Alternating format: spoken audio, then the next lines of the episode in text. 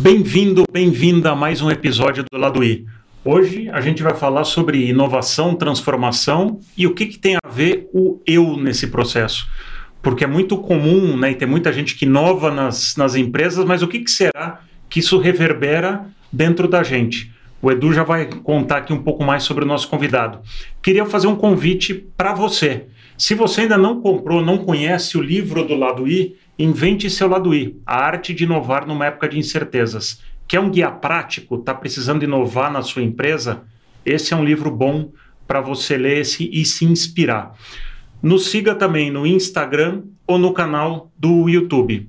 Edu, quem que tem hoje com a gente aqui para falar sobre esse tema bacana? Hoje temos uma, um amigo de muitos anos, Luiz Eduardo Serafim. Já vou contar Olha. um pouco mais sobre ele, né? Ou simplesmente Serafim. Ele é diretor da World Creativity Organization, que realiza o Dia Mundial da Criatividade. Ele já vai explicar um pouquinho o que, que é isso. Mas ele tem mais de 30 anos aí de experiência como líder de marketing e inovação e diretor de comunicação na 3M. Ele é palestrante com mais de mil apresentações sobre criatividade, inovação e liderança.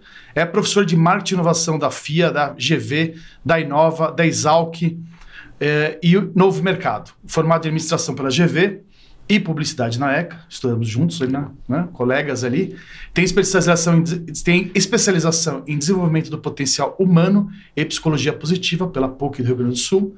No esporte, ele corre, faz também dupla com seu filho, que a gente vai falar um pouco disso também, do Gabriel, né? É, que é um atleta paralímpico de bocha. Ele é músico, músico, aliás, muito talentoso. Tá? Autor de livro também O Poder da Inovação, pela editora Saraiva, colaborador de portais como Época Negócios, administradores.com e Bring Me Data. É idealizador do programa Inspira.mov sobre criatividade Uh, é apoiador da Mostra 3M de Arte, Prêmio Brasil Criativo e DOC Ecossistemas de Inovação. Falei alguma bobagem aqui, será? Cara, hum, Ou tá, tá tudo correto? Certo, tudo né? certo. Então vou começar aqui já emendar a primeira pergunta. Serafim, você passou 30 anos aí praticamente na 3M. Eu sei que em paralelo fazia muito projeto com inovação, com, é, com transformação, etc. E agora, você está com uma outra, outro capítulo na sua vida, né? é, mudou tudo, né? E como é que você está processando isso, essa trajetória, essa transformação aí do lado pessoal? Primeiro, Edu, meu amigo de quase 35 anos, hein, cara, que a gente vem se acompanhando, e o Vá, Vacla, que é meu novo amigo, né? Desses Boa. últimos tempos que eu venho acompanhando o trabalho de vocês do lado I, que é fascinante e estou agradecido de participar hoje do programa. Edu, é, é, é muito legal essa história porque a, a gente vai falar desse, desse papel aí da inovação dentro da gente, muito antes de falar de inovação corporativa, organizacional, porque tudo começa conosco, né? Uhum. E eu me chamava de intraempreendedor. Durante muito tempo, uhum. Eu me colocava como um exemplo, um pregador, um professor de intraempreendedorismo. Porque eu sempre fui esse cara que entrava na faculdade lá, a gente queria melhorar a faculdade, não queria largar o curso, queria melhorar, transformar a, a, a universidade. Aí entrei na 3M como trainee, queria lá transformar. Várias vezes eu falava de intraempreendedorismo nas minhas palestras, mas falava, e olha, eu, eu não sou um empreendedor, sou um intra. E aí, de repente, depois de 30 anos, cara, eu tenho 50 anos, quero, o que, que eu vou fazer nos próximos X? Vou empreender. É uma reinvenção total, que é parecido, mas é diferente. Né? Uhum. E tem sido fascinante, assim. Faz três meses que eu larguei esse mundo corporativo, empresa global, e muitos aprendizados fascinantes. Por mais que eu até, inclusive, é, ficava dentro da organização, mas com carreiras paralelas, sempre fui professor, palestrante, então me achava uma pessoa aberta para o mundo para não ficar. Mas é muito diferente. Quando você sai de uma organização e agora na World Creativity, tem um nome bonito, hein? World uhum. Creativity Organization. É, é uma pequena empresa com aspiração né, grande de impactar o mundo pela criatividade, mas é uma pequena empresa hoje ainda, né? Então, cara, a gente faz de tudo, a gente vai e, e, e se conecta com tanta gente, com universos tão amplos, hum. que mesmo lá na organização, mesmo achando que eu era um cara aberto, você fica com a energia muito drenada lá na organização, né? E hoje, assim, toda semana da minha vida, nesses últimos três meses, eu encontro três, quatro pessoas com projetos com histórias diferentes. tem sido muito excitante. Mas conta um pouquinho aí do Dia Mundial da Criatividade, a World Creativity Organization, organiza esse evento, né? Já que você comentou um pouco sobre isso, o que, que é isso exatamente? Já que você mencionou, conta um pouco. Aqui. Pô, cara, com o maior prazer, assim, porque e é um momento importante quando a gente fala, cara, eu vou sair de uma organização. O primeiro pensamento que a gente tem é assim: ah, vou fazer a mesma coisa em outra empresa. Vou sair da 3M e vou para BASF, para Bayer, para Bosch, para, sei lá, para Vivo. Ou talvez.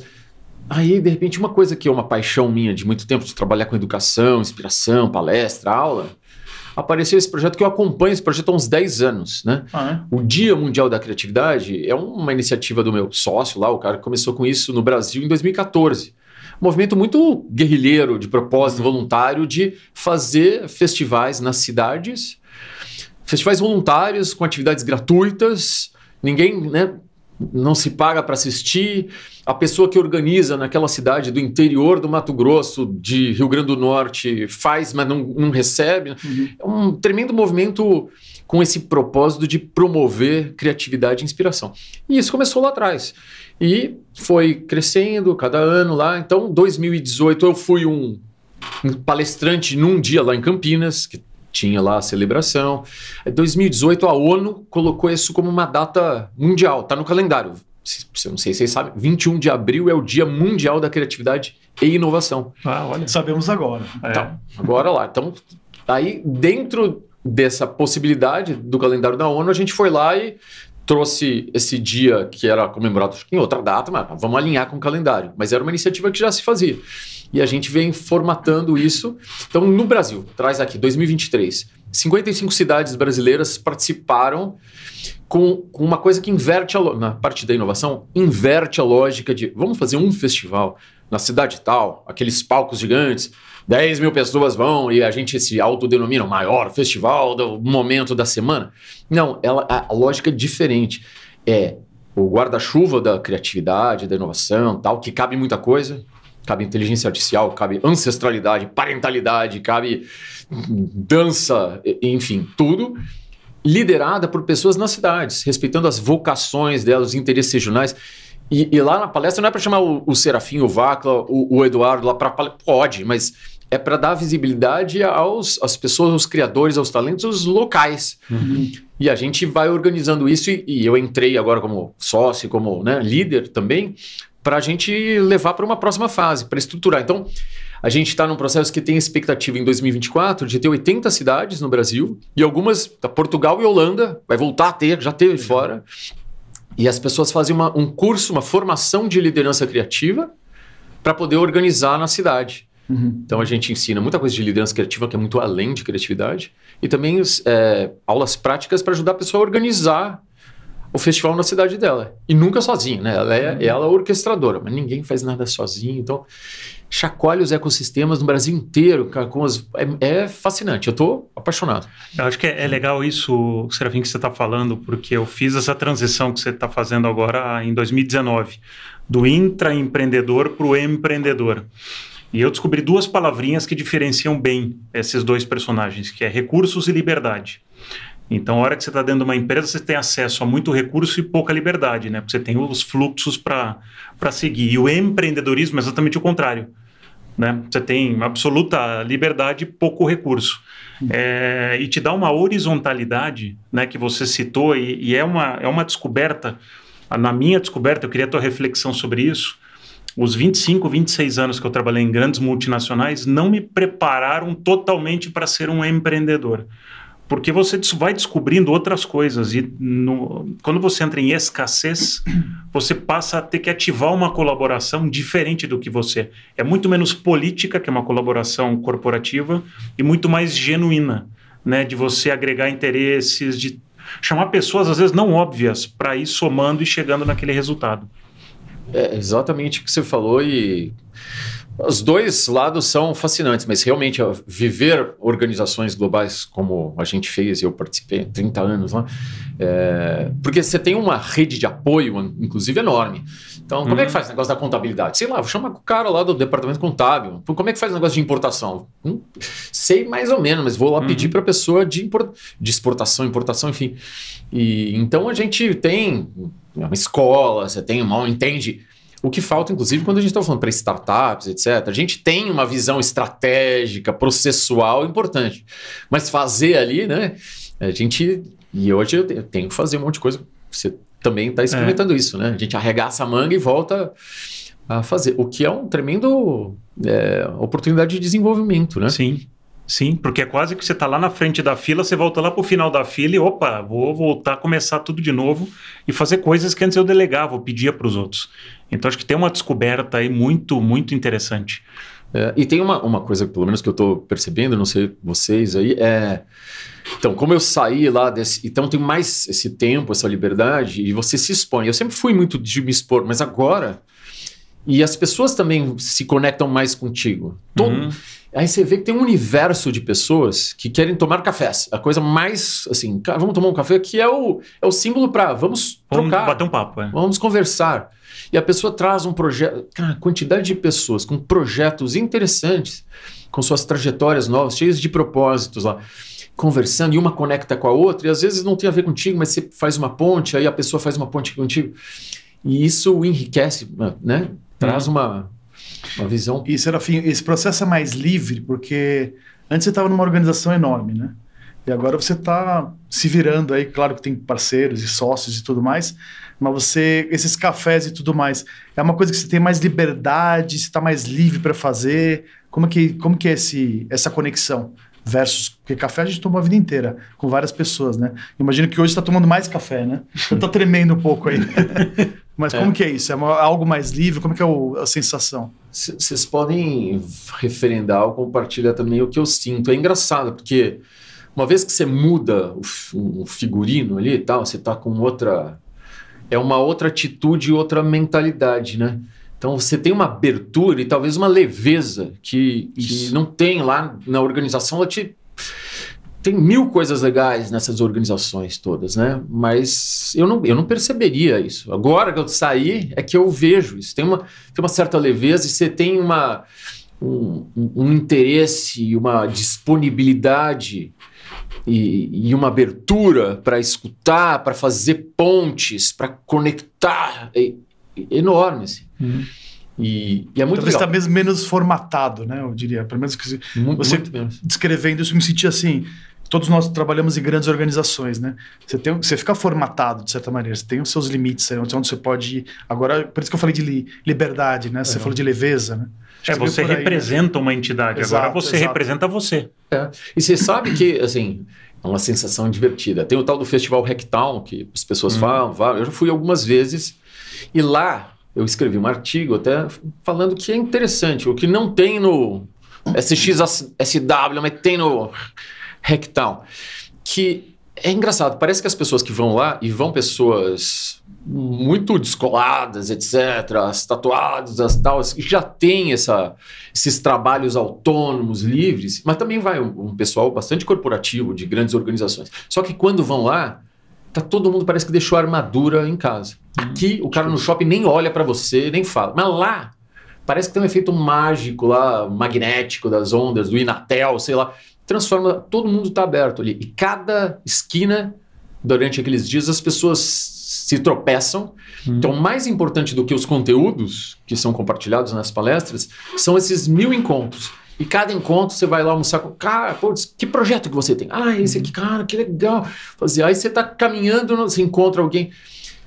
Pena que, assim, na maioria das vezes, o cara volta para aqui, para São Paulo, para a capital, aí ele volta com a armadura, ele nem liga, ele não está aberto. Agora, a gente que está nessa vida empreendedora, você está sem essa armadura o tempo inteiro, está sempre aberto. Né? É Essa metáfora é interessante, né? E por que, que a gente coloca, volta a colocar armadura, né? Se a gente poderia ficar sem armadura o tempo todo, entre aspas, né? Uhum. É muito interessante isso, né? Eu acho porque, porque a gente precisa de um evento para agir dessa maneira, né? Eu não sei, Sendo cara, que a, eu... justamente o não formato, a, a, leveza, essa liberdade é tão rica para todos, os dois lados, né? É, eu, eu, eu, juro que eu queria entender, assim, por uhum. que, é que essas pessoas têm lá e aí... Mas, é, obviamente, tem coisas que são detestáveis para mim. Algumas associações, algumas organizações que a gente vê que, que têm o intuito de promover esses networks, né, que a gente fala. Sim, sim. Cara, tem, é uma coisa tão formal e meio interesseira. Se você é diretor de não sei o vou te dar atenção. Se, se eu não sei bem o que você faz, isso eu acho detestável. Eu passo para outro. Né? Hum. Detestável. Então, eu não, eu não gosto de participar desse tipo de network lá. Mas esse outro, porque é engraçado, né? Também. Porque quando a gente tá, tá nessas organizações, quase que a gente acha que o mundo que vale é o das mega organizações. Hum. Peraí, da onde você é? Eu sou da Vivo, da Natura, da não sei o que. Crachá, crachá. Crachá. É. E o, a vida real, quando você vai, eh, por exemplo, lá no festival, ou aqui na, nesses conexões que eu estou tendo agora, pô, as pessoas, ah, eu tenho uma startup, eu trabalho com esse projeto. 99% das pessoas são, essas, são esses mil negócios interessantes, cheios de potencial e cheios de resultado. A galera vive numa uma ilha, né? Eu talvez eu achasse que eu vivia numa ilha, eu, cara, você muda a mentalidade. A vida real é essa, de mil pessoas uhum. com mil projetos, que pode ser grande, pode ser pequeno, pode ser minúsculo, pode ser gigante, não importa. Uhum. Mas todo, e, enfim, é legal ter. Deixa eu pegar a carona. Despertar. Depois eu passo a bola pro Vaca aqui. Estou vendo aqui as anotações. Você já fez mais de mil apresentações, apresentação pra caramba, hein? Palestras, né? se eu, faço, se eu faço bem, não. Não sei.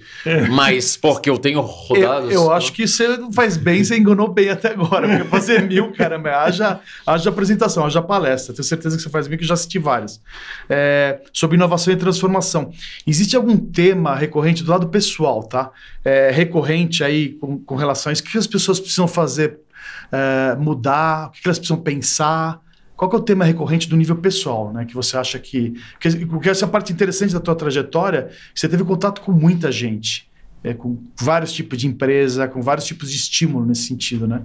O que, que você acha, do ponto de vista pessoal? O que, que você notou de comum aí? Eu vou, eu vou te dizer o seguinte, que eu acho legal, pertinente compartilhar. Na minha trajetória, então eu, eu comecei a fazer palestra em 98, 99 sobre criatividade primeiro, né? Que é um, uma paixão, é uma coisa meio autêntica. Quando a gente estava na faculdade, Sim Cara, a gente está lá, vamos ter que fazer uma apresentação. A gente tem várias formas de fazer. Aquela tradicional, ah, página 1 a 10 é sua, 10 a 20 é do Vacla, 10 a 30, é, e, ninguém lê tudo e faz aquele treco burocrático e os alunos dormem. Ou você pode fazer um negócio legal. E a gente fazia muita coisa legal lá na, na nossa época da ECA lá, né? Então, essa disposição de fazer na vida, em qualquer dimensão, esse, né, jogar esse talento humano, é uma coisa que para mim é importante e me acompanha há muito tempo. Então, eu comecei a fazer essas palestras, aí, muito pela 3M, comecei a fazer mais ainda, fui em tudo quanto é lugar. E eu tento até hoje, assim, começar a minha palestra, no mínimo, começar falando para a organização, porque ela contrata você palestrante, para falar para inovação, para gerar resultado para a organização. E tem que, claro, então tem o que falar, tem bastante coisa para falar. Mas eu sempre trago, e acho que eu sou um dos raríssimos que traz essa história. Antes de, da inovação começar na, na Diageo, na, na, no Boticário, na. Cara, começa com cada um de nós. Porque a 3M, por exemplo, ela não é inovadora. Ela, claro que tem um sistema, um certo ambiente, um propósito, uma história. Mas se eu que trabalhei lá não não chego lá com o meu potencial, com o meu apetite, com a vontade de estudar, junto com a Liza, com o Gandur, com a Francine, com o Marcelo. É a, é a gente. Então, pessoal, os meus primeiros 10, 15 minutos eu começo a falar sempre assim: a inovação dentro de nós, que a gente faz na nossa vida, na nossa rotina, dentro de casa, no programa com os filhos, na hora de cozinhar, na hora de pensar num programa, na hora de pensar num presente. Por, por causa disso, por causa das várias dimensões que a gente faz, aí, aí quando chego lá na 3M, às 8 horas, vou conectar no, né, agora na World Creativity, conecto no Teams, no Google, aí sim eu continuo, tá? mas a galera fala como se fosse a inovação organizacional, processual, cara, se não começa com a gente, né? Hum. Por isso, outra coisa que eu fazia sempre, gosto de fazer, apresentação, Muitas vezes a pessoa me apresentava lá e falava, ah, mas esse é o cara, é o cara, o diretor lá da 3M e tal, não sei o quê. Legal, orgulho, pô, fiquei 30 anos lá. Mas eu, faz uns 15 anos que eu me recusava, falar, ó, beleza, mas antes disso, quem eu sou? Que aquele processo assim, autoconhecimento, e a gente precisa saber o que, que são as nossas áreas de interesse, os nossos paixões, os nossos talentos, né? Então, eu sou músico há muito tempo, então, e não, eu detesto chamar de hobby. Isso eu tenho uma guerra, uma cruzada contra a palavra hobby. Porque hobby parece que é secundário, se der tempo você faz. Não rola isso. Você vai ser um infeliz se você não pegar uma coisa que você tem paixão e, e fazer. E tocar piano e compor, e tocar na minha bandinha lá do Tim Maia. É tão importante, isso ajuda eu trabalhar na World Creativity Day. Isso está interligado. Não, a vida não é separada em caixinhas, né? Uhum. Então, e aí você vai. Então, ser pai do Gabriel. Então, mas não, é, não é primeiro. Eu sou curioso, eu gosto disso aqui. Também sou pai do Gabriel, né? Que pô, me jogou para o mundo da inclusão também, que foi muito importante, transformador. E também dou aula, e também corro. Então, que nem você. Você é o faixa preta de. De Karatê. Karatê. Então, então, não é uma coisa que é importante? Você acha que é um. Claro, claro. E que faz parte de você e que você Sim. também leva coisas. Total, total. É isso. Então, cara, a gente tem que lembrar dessas histórias e, e, e, e jogar os nossos potenciais para a prática ali, para a vida. Aí você pode interligar isso e quando você chega na organização, que você quer faturar, atingir o seu bilhão lá de unicórnio, cara, daí você vai levar toda essa experiência junto, né? essa capacidade empreendedora de pensar diferente. Tem mil histórias lá de, de, de fazer coisas diferentes, porque, claro que a vida é apertada, etc. Você tem essa vida meio automatizada que a gente faz, mas hum. aniversário de alguém, você pode fazer todo ano, você vai lá e dá uma caixa de chocolate, dá um. Aí eu tenho história, cara, eu pegava uma data especial lá da minha mãe, do meu pai, fazia um negócio especial pro cara. E quando você quer fazer, se arruma tempo. Eu fazia de noite, fazia o negócio, entregava o negócio, porque é, é genial você fazer isso. Meus aniversários, os, eu sempre faço uma coisa memorável. Eu não quero se. Pá, vou, é legal, vamos lá tomar um cerveja lá no meu aniversário? Não, legal, mas cara, vou esquecer daqui dois anos onde eu fui. Eu não quero, eu quero lembrar que aquele dia, pelo menos simbolicamente, eu faço uma coisa memorável. Uhum. E a gente tem essa oportunidade de fazer. A vida fica mil vezes mais feliz, você vai se desenvolvendo, você cria mil conexões e pode impactar o mundo, gerar resultados, criar inovações, que, enfim. Boa. É, conta um pouco para a gente, porque eu acho que quem está nos assistindo, o público que está nos assistindo, muita gente né, inquieto, uma inquieta, que é o intraempreendedor ou inovador dentro da empresa, o que quer fazer a diferença. E você chega lá, passa na catraca, bota o teu crachá e você tem até um capítulo no livro que eu falo sobre os anticorpos. Né? Porque quando você chega com alguma coisa diferente, inovação para mim está muito ligada a desconforto, não sei se você concorda. E quando você vai gerando desconforto, os anticorpos começam a crescer. Né? Então, você, eu achei muito legal que você falou, putz, eu sou, eu, eu gosto de ser o mesmo, de colocar minhas paixões para fora, mas não necessariamente a empresa incentiva muito isso. Quais são as dicas que você daria para quem está nos escutando? Como é que você conseguia mover ou navegar entre esses anticorpos quando você levava coisas novas, coisas curiosas? Que as pessoas falavam: opa, isso aqui acho que tem risco, não vou fazer?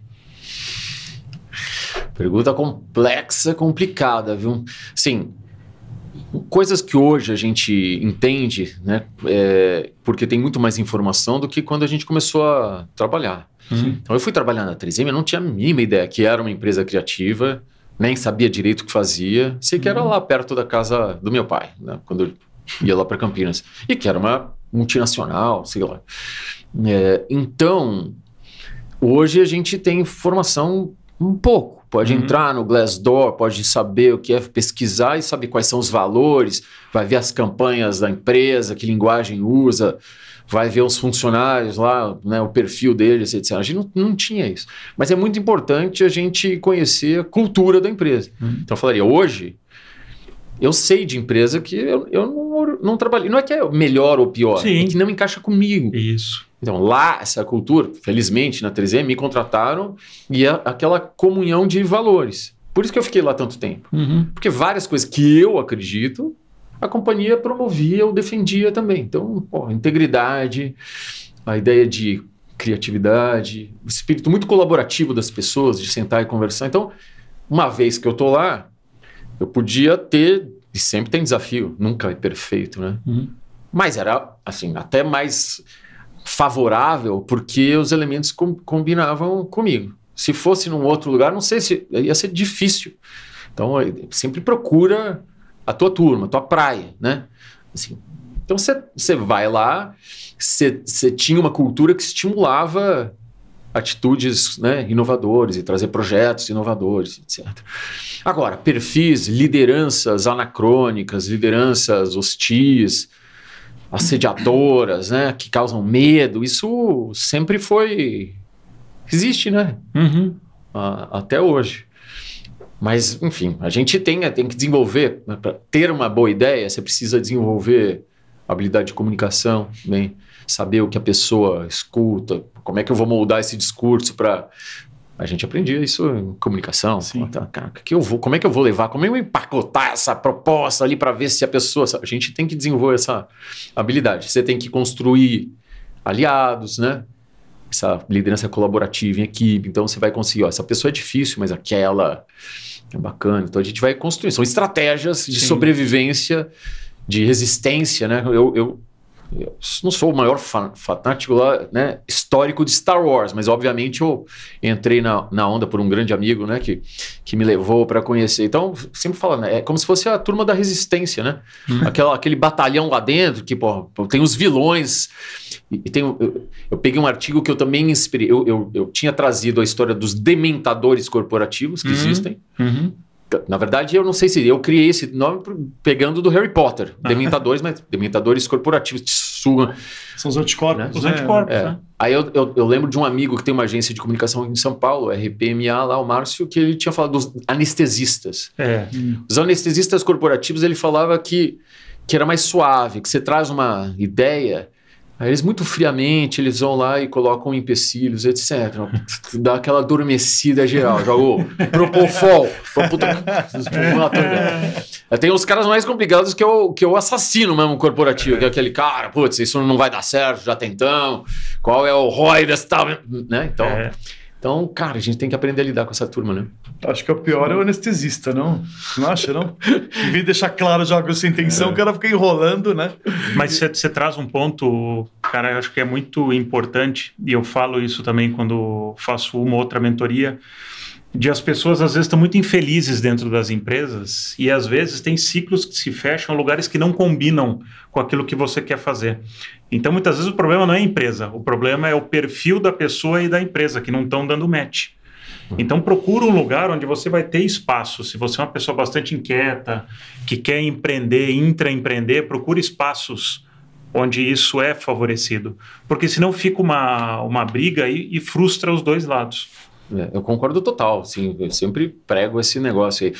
Tudo bem que não precisa ser assim, ah, pô, fiquei dois meses e não gostei, hein? Tipo, cara, putz, a vida fica mais tranquila, sua, pô, aprende um pouco. Mas pega essa experiência. Porque muitas vezes as pessoas também me pediam lá conselho, né? Pô, falei com tanta gente. Ah, como é que faz? Como é que eu mudo a cultura? E pode ser uma empresa montadora alemã, assim, pô, uhum. legal. Cara, você está pedindo conselho para mim. Porque, na verdade, sempre tem história, especialmente da alta liderança, né? Então, assim, eu consegui, vamos supor, na 3M, eu consigo mudar a minha área, consegui. Consegui, influenciei muito, mudei um monte de coisa, estimulei o meus, meu grupo lá, talentoso, para crescer e criar. Eu consigo influenciar uns vizinhos, umas áreas vizinhas, umas áreas que trabalham, mas não consigo mudar a empresa inteira. Não tenho esse. Eu não estava nesse poder lá com total. A empresa muda só com esse pessoal que tem essa caneta, infelizmente. Mas eles têm essa responsabilidade também. Precisa.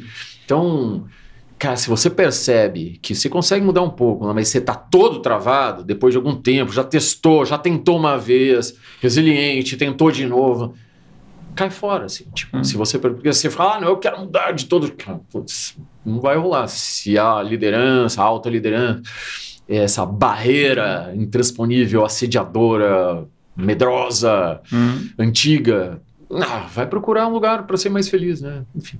Sim, sim. V vamos falar de quem é o Serafa, já que você deu a dica aí, né?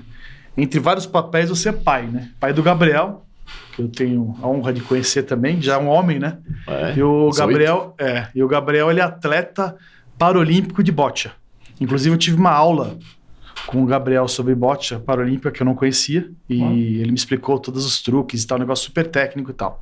E eu sei que nessa tarefa, digamos assim, você é o parceiro ou ajudante, posso chamar de técnico talvez em alguns momentos, mas com certeza o parceiro e o ajudante dele. Conta um pouco como esse pensamento de transformação, de inovação te ajuda a se adaptar nesse contexto e nesse papel que você tem de não só pai, mas pai e ajudante desse atleta, né? É, isso foi uma das coisas muito legais que, que ensina demais pra gente, né? Tem, pai, falo, pai orgulhoso de um jovem com deficiência e que quis ser um para-atleta nesses últimos dois anos e pouco, né? Então a gente vem treinar semanalmente aqui no Comitê Paralímpico Brasileiro, que é um dos lugares mais lindos de inclusão e de alta performance da moçada, assim, muito muito legal. Para quem não conhece, onde que fica o, o, comitê? É lá na Zona Sul, na saída para imigrantes, prédio gigante que é vizinho ao São Paulo Expo, que todo mundo vai lá nessas ah, mega eventos, assim, atravessa a rua, mas é o prédio lá. E pelo que você contou, é sempre uma boa surpresa, o lugar é incrível, né? É, porque às vezes a gente sempre reclama muito do Brasil e merece uhum. criticar, tem um bilhão de coisas erradas, mas eu adoro quando você vê lá esse documentário que a gente fez, o né, ecossistemas de inovação. Tem cada lugar legal, gente fazendo, né? Quando você, você vai nas coisas do Sebrae lá, do Senai, dos, porra, são coisas legais. Comitê Paralímpico, cara, que coisa legal, moderna, inclusiva, né, de alto rendimento, é, é muito legal. É muito... E essa experiência de convívio lá, não só essa história de cumplicidade, né, de pai e filho, porque muita gente escrevia para mim, às vezes eu posto sobre, pô, cara, acho tão bonito, mas pô, você também é pai, você também tem cumplicidade. Ah, mas não é a mesma coisa, cara. Sei lá, não sei se é ou não é, mas eu entendi o que eles estão querendo falar, porque além, além dessa relação normal, pô, a gente tem participado desses campeonatos, aí perde, aí sofre, aí ele, aí eu vejo ele crescer emocionalmente para superar, aí vai, aí ganha, aí ganha medalha, aí tem um jogo que ganhou, difícil pra caramba, ganha do melhor jogador do campeonato, aí no segundo perde. Cara, são tantas coisas, é, emoções e, e, aprendizados, né? E junto, né? E, e, junto com vários outros jovens, porque eu conheço nessa história de inclusão que meu filho me arrastou lá, 18 anos, né? E que é muito legal, mas tem um monte de outros é, jovens lá que eu não, não tenho conhecimento, né? E às vezes até eu tinha, pô, tem um amigão que treina com a gente que tem paralisia cerebral, é outra coisa. E eu aprendo, aprendo e convivo e é um privilégio, assim, aprender um monte de coisa, né? Então eu, eu sei assim, porra, pelo fato de eu jogar criatividade, inovação na minha vida sempre, isso ajudou a encarar essas, Acho que sim, né? Porque você consegue jogar uma certa poesia na vida, mas não forçada. É natural para mim, é bioquímico, sei lá. É...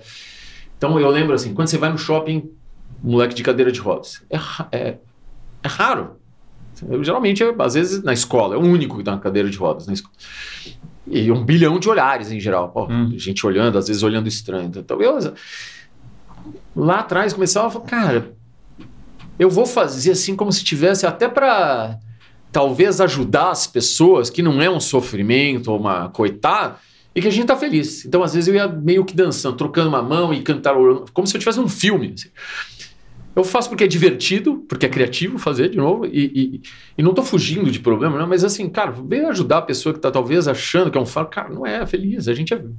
Meu filho faz um monte de coisa, vai na escola, foi para cavernas do Petar, foi no Mangue, fomos para os Estados Unidos, fomos para Alemanha, tá jogando, alta performance, tá disputando medalha, ganhou, ficou entre os três jovens. E tá pensando grande, né? Pensando que é ir para Paralimpíada. É. Então, cara, então fica tranquilo. Mas você joga essa poesia, assim, se transforma um olhar tortuoso, você combate com, com alegria e com poesia, né? Então, porque eu já sempre tentei fazer isso, talvez ajudava. Agora, o que é mais legal, viver essas transformações na vida real, né? E eu, eu sou muito defensor de, dessa história de, tipo assim, é muito legal fazer o MBA, o doutorado, pô, vou fazer um curso de SG, de conselho. Cara, faz, é legal.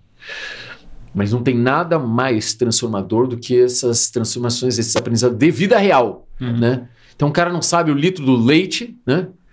Tinha aquela cena do Succession que o cara assim pergunta lá pro figura malucão lá, pô, qual é o preço? Ah, não sei.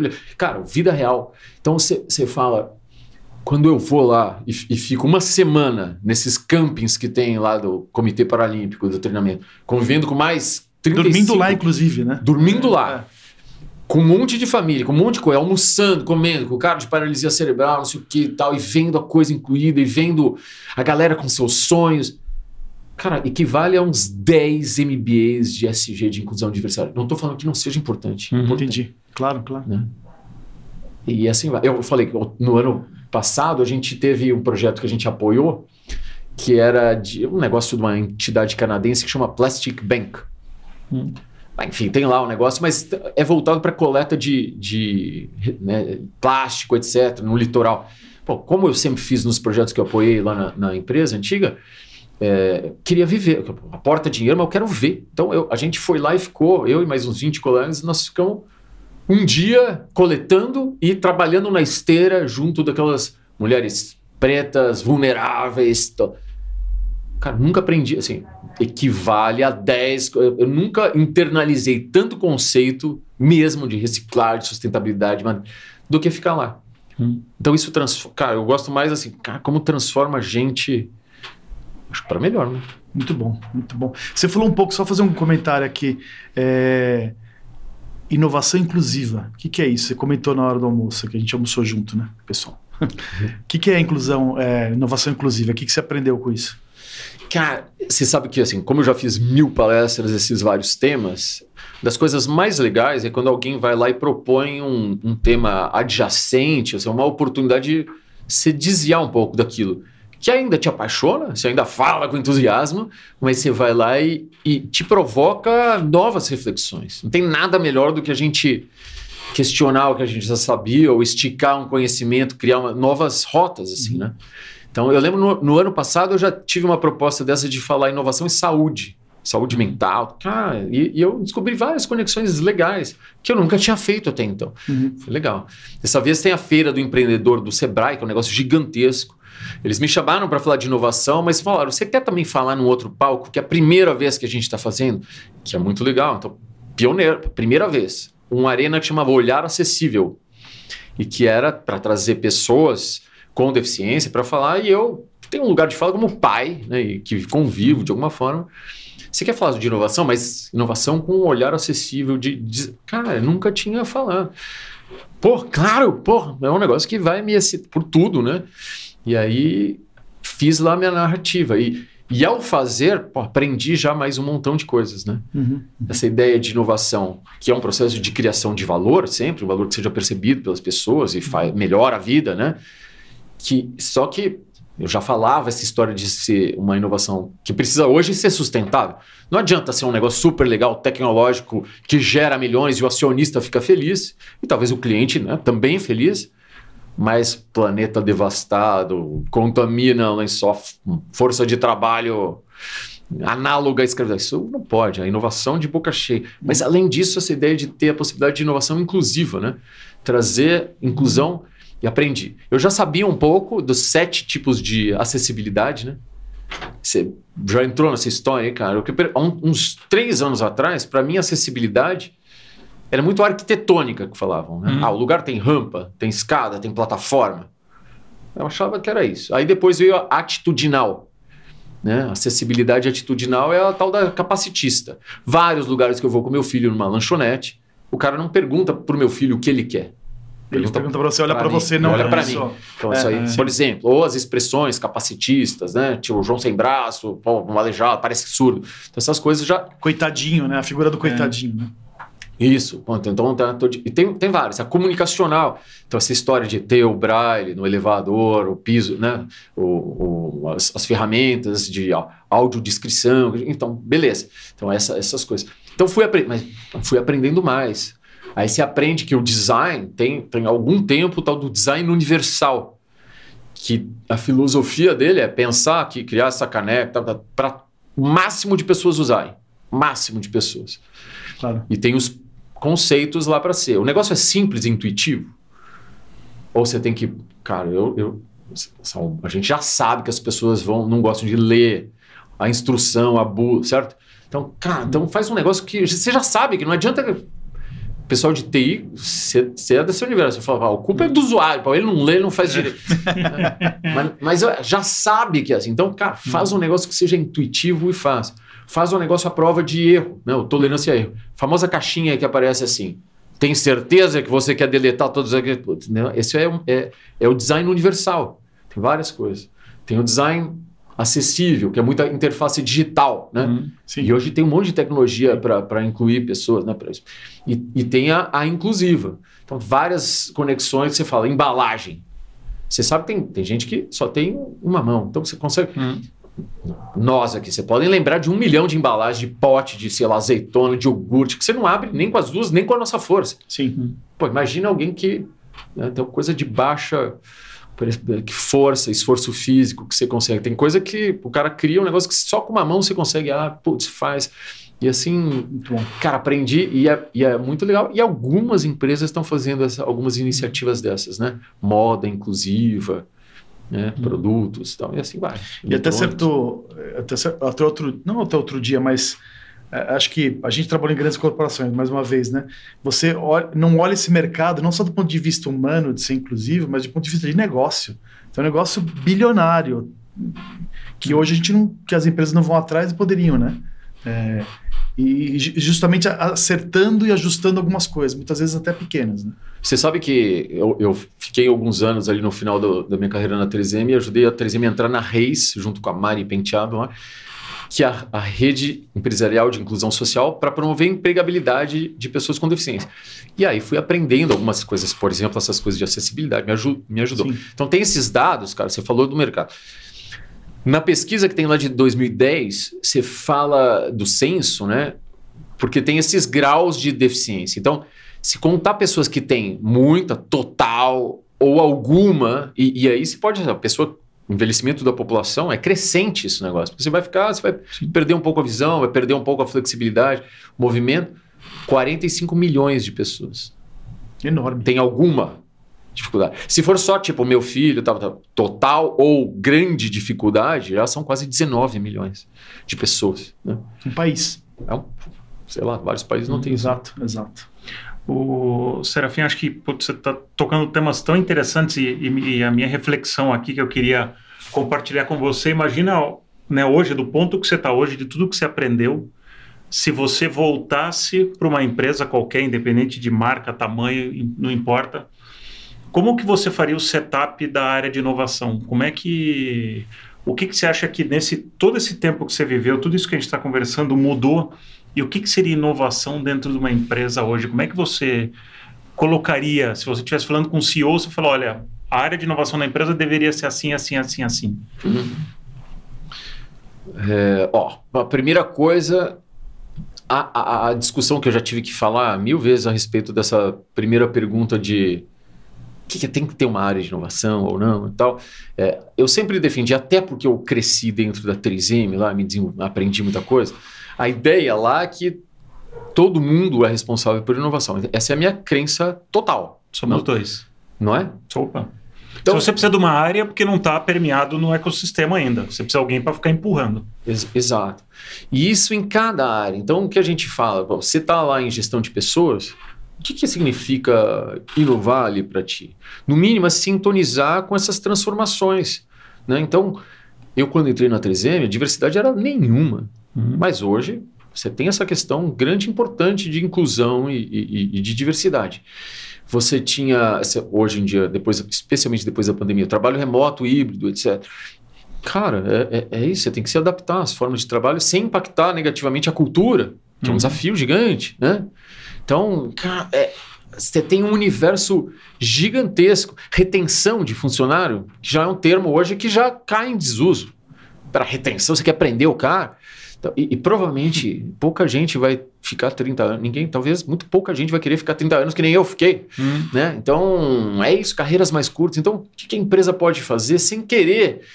Que, ah, pô, você vai sair da empresa, você está atraindo, sabe? É, é, visões. Então, RH, mil transformações. Na área de TI, um bilhão de possibilidades de transformações.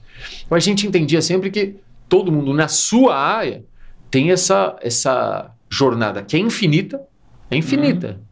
Sempre de, de transformar e atualizar o seu caminho. Você pode ter algumas áreas de inovação, até acho que sim, é, no sentido de catálise, né? Uhum. de governança. Uhum. Porque às vezes você tem as áreas que são responsáveis por inovar, mas elas estão tão mergulhadas na emergência. No dia a dia, apagar incêndio. É, que aí o cara não tem a sensibilidade, o tempo, a disciplina. Então, ah, tem uma área lá que vai cutucar Uhum. O resto vai marcar a reunião, vai criar um dashboard, vai causar um incômodo, vai marcar lá os painéis, vai chamar o mesa. Beleza, então alguém que faz. Mas não é a área que é responsável por inovar. Uhum. A área está facilitando e promovendo. Acho ok, acho uhum. interessante, né? Esse é um ponto de vista que eu acho, para começo de conversa, o que, que a gente precisa. Então, tem que transformar a cultura, que é uma das coisas difíceis, é mais intangíveis, né, abstratas. O CEO vai falar, cara, mas que cultura, o que, que é a cultura? Né? Tipo, cara, mas é, é, só tem um caminho, a cultura de inovação que faz a empresa se transformar de uma forma positiva, gerando valor, continuando relevante ao longo do tempo, né, no espírito do, do tempo. Outra coisa que hoje eu estou empenhado, quando eu chego lá na World Creativity, né? Uhum. Organization lá. Para mim, me fala muito alto a ideia da coerência e da autenticidade, sabe? Então, no mundo corporativo, muitas vezes tem um certo teatro, né? E talvez todos os, todos os lugares no mundo, todo, até as famílias, né? sim, tudo tem. Sim. Mas, cara, isso já me incomoda um pouco. Então, eu quero mais autenticidade e coerência. Então, se a gente por exemplo, se a gente está falando que é uma organização criativa, tudo que a gente for fazer, o texto do site, a forma de atendimento, deveria ser criativo. Se eu for fazer um festival, um evento lá, ele precisa ser coerente, senão é o que eu fazia quando eu começava a fazer palestra de criatividade lá atrás. Se eu fizer uma aula só expositiva, monótona, com slides chato, cara, então eu tô contra a minha própria crença, né? Crença, enunciado. Putz, então eu sempre tentava fazer uma coisa. Achou isso coerente. Se eu falo que a liderança criativa lá que a gente prega e dá curso, etc., tem que ser colaborativo, tem que ser. Eu não posso deixar que dentro da organização, e eu não posso ter um comportamento, amanhã faço uma reunião pressionando meu funcionário de uma forma hostil. Hum. Pô, cara, você não fala. Claro que a gente tem as possibilidades de, de dias ruins e pressões nossas, mas na, no geral, então, se a gente tem essa, por exemplo, uma crença lá que, que é muito voltado para promover os talentos dessa comunidade criativa que participa desse festival há alguns anos, nas várias cidades. Então vamos lá, eu, eu, vamos supor que a gente vai contratar uma agência. Eu poderia contratar a Ogilvy, por exemplo, a, porra, a, a Almap, os caras podiam. a gente não tem dinheiro para contratar, uhum, mas pô, uhum. pro bono, os caras. Sim. Pô, faria assim, seria legal mas é muito mais legal eu pegar a agência do rapaz de Belém, que foi líder do festival do ano passado, conhece, veste a camisa e é bom também. Sim. Eu prefiro. Está com pé na assim, cultura local. Ex exato. Tem, ele fala o que a gente prega. Então, minha atenção hoje, pra, gostaria que isso se transbordasse. Pô, todo mundo agir com essa autenticidade, com essa essa coerência do que, né, do que prega e, e agir ali com, com uma organização mais saudável, mais colaborativo e mais criativo. Menos armadura, né? É, bem menos. Serafim, se você tivesse que hoje fazer uma reflexão de um momento na tua. E isso pode ser pessoal ou profissional, algum acontecimento, alguma disrupção que aconteceu na, na sua vida que mudou o teu jeito de, de pensar nas, nas coisas, que te gerou um grande, sabe, uma virada de chave. Que momento foi esse? Você sabe que pergunta de um milhão, eu vou te dizer o que me ocorre agora, assim. A gente é, é levado, uh, em geral, a negar a oposição. Alguém falou, fez um comentário positivo. Isso é política. Uhum. Aquele grupo, eu quero eliminar aquele grupo, eu não quero que exista o partido de oposição. Infelizmente, geralmente é assim. E eu acho que tem uma, uma coisa que é do, do, folclore israelense, lá da figura satânica, nesse sentido, que não é, lá originalmente não era visto como o vilão, o destruidor que quer corromper. Ele era um opositor. Hum. Um opositor que poderia até ser saudável. Então, na minha vida, o que eu tive situações de, de conflito e de desestabilização, né? Eu aprendi assim, pô, eu fazia uma palestra, estava acostumado, o cara fala, pô, que legal, você era feio, vou te seguir, quero tirar uma foto comigo. Você fica feliz, né? Tipo, Mas tem um cara que fala, cara, isso, isso eu cara, não gostei, porque eu não vi isso aqui dentro. A, a, sensação primeira é você fala, putz, que esse cara aí, meu, esse, é. porra, não entende que eu suo a camisa, que eu. né? E você passa uns dois dias, você aprende e fala, cara, o cara tem. Tem um ponto. Tem um ponto e te ajuda, obviamente, você uhum. conseguir escutar isso e, e, e levar para gente com uma transformação. Sim. Então eu tive vários momentos na vida, acho que um dos grandes, porque assim, eu sempre fui uma espécie do era percebido assim como um prodígio, assim, pô, o cara era um aluno, bom aluno, era um dos melhores da classe, etc. Jogava futebol, ah, putz, era um cara que na escola escolhia o time, e assim vai. Pô, tocava piano, pô, o cara toca piano bem, beleza. Aí, na faculdade, aí na 3M eu também fui, fui trainee, fui passando. Aí teve uma época que eu fui liderar um negócio de papelaria, de post-it, uhum. que é muito legal. Pô, peguei um negócio para o qual eu não tinha perfil, não estava preparado, e com pessoas acima de mim que tava muito também não davam o suporte necessário. E aí eu tive, acho que, um primeiro grande perceptível é, desafio que eu não conseguia resolver e que me impactou muito. Uhum. E você fala, na hora é triste, né? Assim, tipo, é sofrido. Mas você fala, cara, mas que é isso aí, tipo, eu não sou perfeito. Claro, você se livra dessa coisa. Eu não vou acertar sempre, eu não sou esse cara prodígio aí. Eu, eu tenho meus defeitos, eu tenho coisa que eu sou bom, tem coisa que eu tenho perfil, tem coisa que eu não sou. Uhum. E eu não vou entregar algumas coisas, e algumas eu. E eu aprendi muita coisa, pô, passei por um processo. Pode ser essas coisas profissionais, como pode ser é, pessoal, né? Pô, eu, eu, me divorciei depois de 15 anos. Nunca imaginei. Você, você vai lá, você não quer se. Né? Eu queria ser que nem meu pai, pô, 50 anos de casado, etc., comemorando com as brigas, mas. Mas você vai lá, pô, é uma desestabilização gigante. Aí depois você aprende que pô, o mundo não acabou e eu fiquei metade do tempo, meu filho fica comigo. Eu aprendi tanta coisa para cuidar dele, né? Para cozinhar, para cortar unha, para sei lá, para cuidar de um monte de coisa do cara. E você se alivia, você vê. Então, o resumão dessa história é, é essa, essa capacidade de ver essas situações de oposição, alguém que fale alguma coisa, uma situação que não deu certo, algum desafio que não foi tão bem, você ter essa sensibilidade de olhar e falar, putz, tem um ponto, aconteceu, o que, que eu consigo me transformar? E que depois você fica mais forte e mais feliz. É o meus, minha experiência, né? Muito bom. Boa. Eu não esperava nada diferente além de uma conversa inspiradora aí, muito interessante e profunda. Serafa, obrigado, viu? Obrigado. Foi excelente. Eu gostaria de continuar mais, ter mais tempo, né? A gente é. seguir aqui, mas foi excelente. Obrigado. Valeu, pessoal. Obrigado pela oportunidade de bater um papo gostoso. Show de bola. que todo mundo pega essas sementinhas aí e joga na vida, hein? Aquela história. Inovação começa com cada um de nós, vai lá se transformando, pega as suas oposições, trata dá bem, vai atrás desses propósitos. Isso aí, se o muro for alto, dá a volta nele. Pois é, se reinventa sempre lá, a arte de inovar. Permanentemente, Laduí. É Estrava o Laduí, certo? É isso aí, ativo o Laduí. Muito bom, muito bom. Boa, obrigado. Valeu.